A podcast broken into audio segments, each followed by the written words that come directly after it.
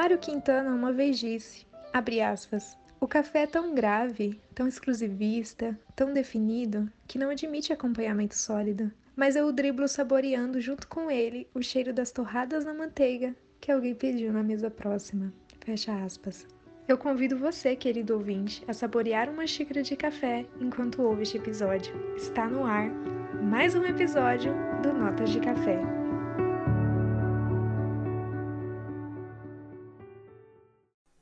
Kevin DeYoung, em seu livro Graça Maravilhosa, nos fala que vivemos numa época em que é normal considerar a paixão como substituta da precisão. E no mesmo capítulo ele fala que parece que quanto mais bobos somos, mais confiantes ficamos de nossas conquistas intelectuais.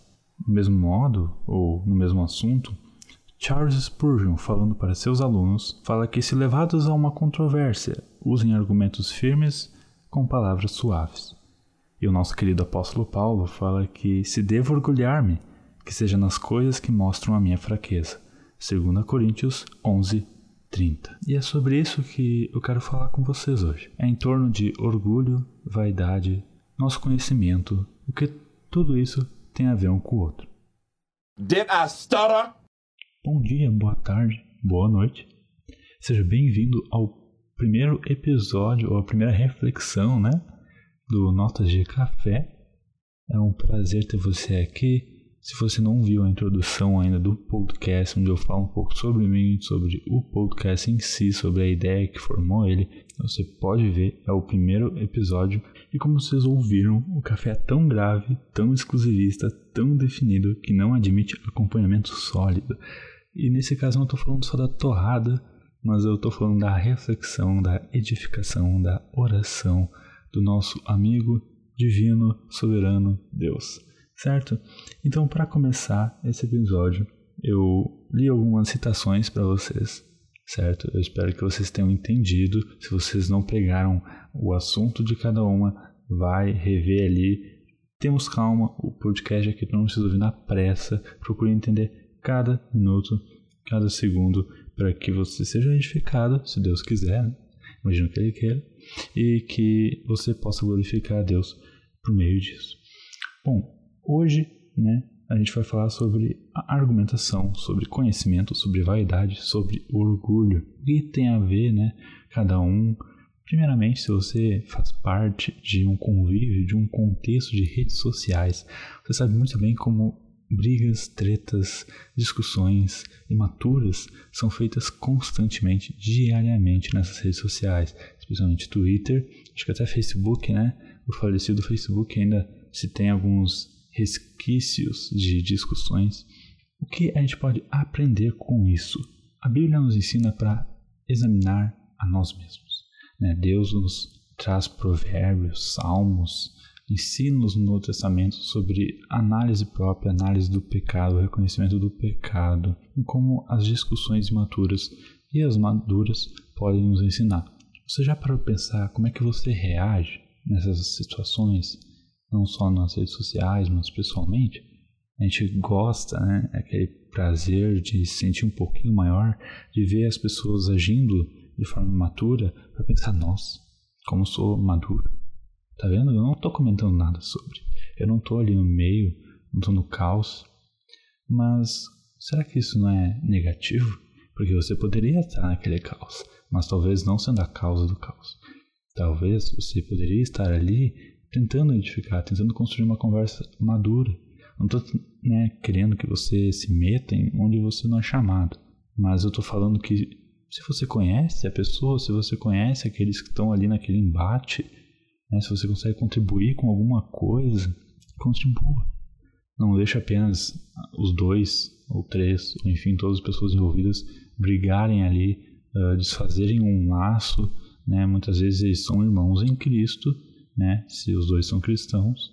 Então, não apenas assista, mas haja, sendo com palavras, sendo orando, enfim. Como é que agimos nas situações? Como é que agimos quando pregamos as escrituras? A gente prega as escrituras às vezes na rua, no discipulado, na igreja quando um visitante vem. Como é que a gente age com isso? quando a gente vê aquela pessoa cega, não sei se você já fez alguma vez isso, eu já fiz muito isso, de estar no ônibus, de estar no carro, olhar pela janela e ver tantas pessoas com tantas histórias, tantos contextos.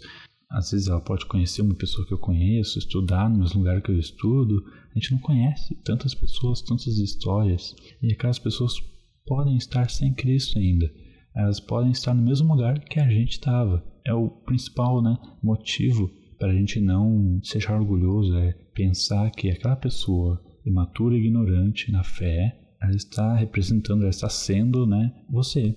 Você já se viu naquele lugar, você, a gente tem que se ver naquele lugar, a gente já passou por aquilo, a gente já foi o cego, a gente já foi aquele que blasfemava contra Deus, aquele que odiava os ensinos de Cristo, a gente já foi aquele à espera de Cristo nos abrir os olhos do coração. Bom, então como é que a gente age perante isso? Quando a gente pega os evangelhos, ah, essas pessoas, quando a gente vê essas pessoas vivendo em cegueira espiritual, a gente tem compaixão, a gente tem paciência, a gente tem sabedoria, ou a gente sua frio, sabe? Quando está aquele debate no ensino médio, normalmente aquelas classes onde a professora inventa de virar o pessoal da turma contra o outro, né? Brigar entre si, ter um debate, por assim dizer. Você sua frio que nem nesses momentos, esperando aquele momento para você pensar, eu venci. Aquele argumento que você acha que a pessoa não vai refutar de forma nenhuma. Você cresce aquele orgulho, aquele prazer dentro, eu venci. É isso que você espera? O que tem conquistado o seu coração, o nosso coração, o que tem construído essa vontade de saber as coisas. Quais nossas preocupações quando vemos alguém que necessita de Cristo em sua vida? Não só como a gente age, mas o que a gente pensa, o que a gente sente. A gente dá graça a Deus, a gente pensa, eu sou melhor, né? Deus me escolheu, eu sou o seu filho amado. Isso é verdade. Mas por que você se esbanja nisso? Porque você é grato pela graça e misericórdia ou porque você se sente especial? Ao longo dos relatos que a gente tem nas Escrituras, a gente vê Jesus, enquanto peregrinando aqui na Terra, sendo confrontado, entrando tantos dilemas, situações onde argumentos eram necessários. E a gente sabe que os confrontos dos fariseus, dos saduceus, enfim, eram lógicos, naquela questão de que eles perguntam algo, certo? E se eu respondo sim, a resposta é tal eles vão agir de tal maneira. Se eu respondo não, eu devo agir de tal maneira. Eles vão agir de tal maneira. Mas, ao mesmo tempo, a gente vê que Cristo não se adequa a essa lógica. Ele pensa lógico, mas fora da lógica, de uma forma mais simples. E se a gente estivesse no lugar de Jesus, a gente não saberia o que falar. Mas a gente vê que Jesus responde e ele não se esquiva ele mostra um argumento santo, um argumento justo, um argumento sábio, um argumento maduro, vendo além da nossa cegueira. A gente vê os olhos de acordo com nossa cegueira pecaminosa. A gente tem essa, a gente é tendencioso a isso, mas Cristo não. Eu acho, particularmente, que Jesus não passava por aqueles momentos onde, depois de um fariseu abordando ele na rua sobre cura, sobre trabalho no sábado, eu não acho que ele voltava depois com os discípulos e pensava, pá, eu pensei agora no argumento perfeito, pena que já acabou. Sabe quando a gente está voltando assim para casa daquele debate, aquela discussão, aquele confronto que a gente teve no trabalho, a gente pensa, bah, agora que me veio o argumento perfeito. Eu acho que Jesus não tinha, certo? Eu acho que ele não tinha. Por quê? Porque eu acho que porque ele era sábio, como eu falei, ele era maduro, ele tinha fundamento, ele sabia no que cria, ele sabia o que era o correto. Não se trata sobre sair ganhando. Imagina um cenário, tá? A gente está, você está num confronto né, referente à sua conduta. E quando notado que você está sem argumento, você grita: Eu tenho razão, faz sentido minha posição. E sai no meio da multidão, argumentando, sei lá, mais o que, gritando, sei lá no que. O que aconteceu? Você ganhou? Por quê? Porque ficou mais alto? Você perdeu? Talvez não em argumentos, mas em sabedoria? Talvez o ganhar e perder não se refira a um troféu, não se refira a um sentimento de orgulho. Mas para nós é isso. Para nós é quem sai com mais orgulho, quem sai com mais vaidade, quem sai com mais vanglória. Como você tem respondido aquilo que confronta a sua conduta? Como nós temos, né? Você tem examinado a si mesmo? Nós estamos examinando a si mesmo. O que você faz quando te falam sobre um pecado, por exemplo? Eu acho que é o exemplo mais básico de todo o convívio cristão é isso, sobre abordarmos alguém ou sermos confrontados perante uma conduta de pecado que a pessoa tem ou nós temos e nós ficarmos com cara fechada, ficarmos com rancor, ficarmos com ranço, né, na linguagem atual. Quando Cristo nos manda, né, é um mandamento amar o próximo como a ti mesmo.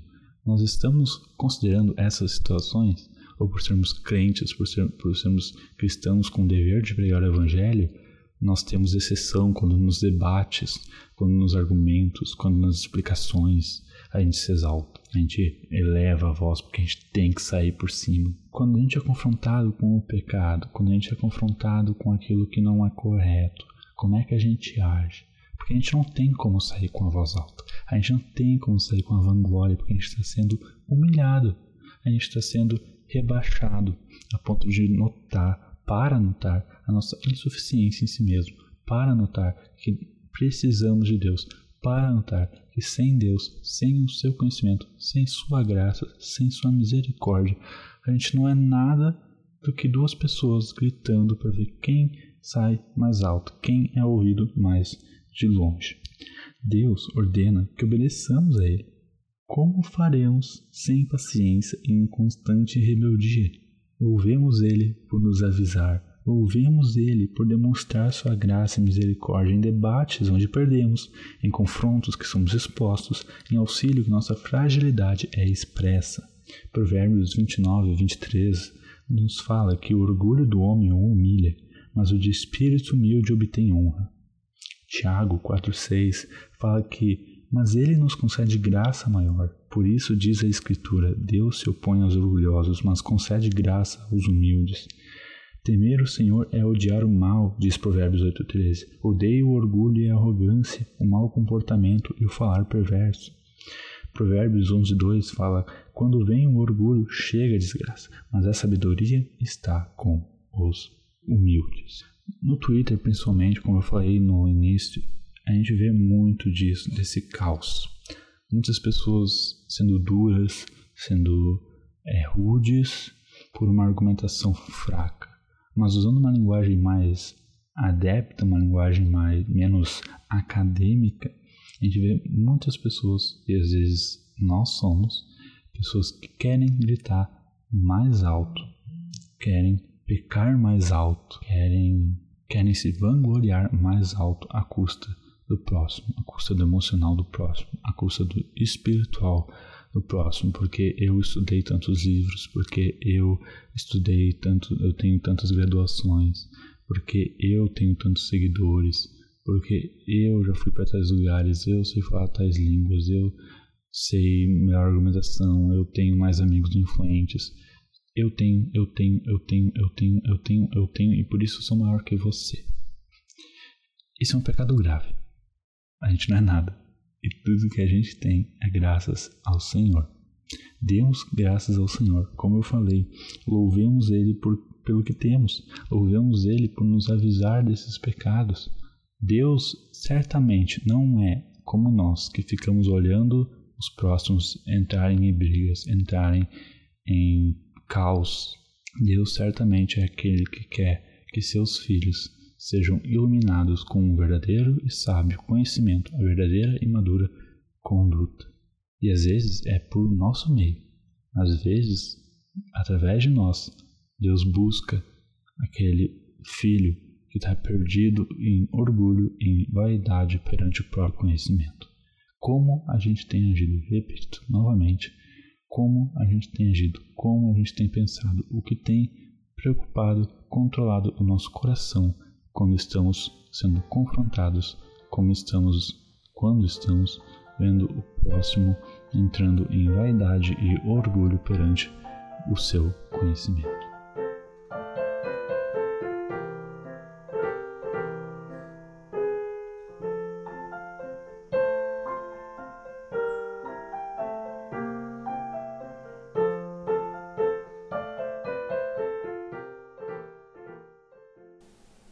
Bom dia, hoje sim já é outro dia de gravação, mas o que nos resta é a oração. E sim, rimou. Eu quero ler para vocês hoje a página 102 do Vale da Visão, intitulado Orgulho. Não sei se vocês estão ouvindo, mas sim, é manhã, os pássaros cantam, meu café cheira muito bem. E, mas enfim, comecemos. Ó Senhor, de terrível mansidão, não permitas que o orgulho insufle o meu coração. Minha natureza é a lama que tenho debaixo dos pés, o pó a qual retornarei. No corpo, não supero o réptil mais mesquinho. Qualquer diferença de forma e intelecto em mim é livre concessão da tua vontade. Cada faculdade da minha mente e corpo é um dom imerecido da tua parte. Por mais baixo que eu seja como criatura, sou ainda mais baixo enquanto pecador. Tenho espezinhado a tua lei vezes sem conta. A deformidade do pecado está estampada em mim. Escurece a minha fonte. Toca-me com corrupção. Como posso orgulhosamente me vangloriar? A mais profunda prostração é meu devido lugar, porque sou menos do que nada diante de ti. Ajuda-me a ver-me com teus olhos. Então o orgulho irá murchar, decair, fenecer e morrer. Humilha meu coração diante de ti e enche-o com as tuas melhores dádivas, como a água que não repousa em picos de colina íngreme, mas desce para fertilizar os vales mais baixos. Assim faz-me o mais baixo entre os humildes, para que minhas riquezas espirituais abundem. Quando deixo meus deveres inacabados, que pensamentos de condenação me livrem do orgulho, aprofundem em mim a devoção ao teu serviço e me dirijam velozmente a uma vigilância mais cuidadosa. Quando sou tentado a pensar muito de mim mesmo, concede-me ver o poder astuto do meu inimigo espiritual. Ajuda-me a ficar de olhos atentos na torre de vigia da fé e agarrar-me com determinação ao meu humilde Senhor. Se eu cair, deixa-me esconder-me na justiça do meu Redentor. E quando eu escapar, que eu possa atribuir todo o livramento à tua graça. Mantém-me sóbrio, manso e humilde. Bom, gente, eu aqui com meu cafezinho tenho que te dizer que sim, infelizmente ou felizmente, isso daqui deu mais de 20 minutos. É, eu sei que no último podcast eu falei que os episódios seriam em torno de 5 a 10 minutos, mas é, a gente começa a falar, falar, falar e a gente vai. Espero que não seja um incômodo para vocês, né? Ter um episódio assim de vez em quando. Às vezes eu tô tagarela, às vezes eu quero ir direto ao ponto, mas enfim. Uh, espero que tenha aproveitado essa reflexão. Espero que você tenha terminado seu café, não tenha deixado de esfriar. E compartilhe com seus amigos, compartilhe essa. Não precisa nem ser o podcast, compartilhe essa reflexão. Compartilhe comigo se você quiser nas minhas redes sociais, no Twitter, no Instagram. Compartilhe comigo o que você tem refletido sobre. Vai ser uma honra ter uma conversa com você. E muito obrigado novamente por estar aqui. Muito obrigado por estar me acompanhando. Espero que você me acompanhe dia a dia, semana a semana. É, a ideia, não sei se eu comentei no último episódio, mas a ideia é de segunda e nas sextas os episódios serem lançados, se Deus quiser. Certo? Então, muito obrigado pela participação, muito obrigado por me ouvir. Espero que tenha sido edificante e espero que te ajude a glorificar mais e mais a Deus. Muito obrigado e até a próxima.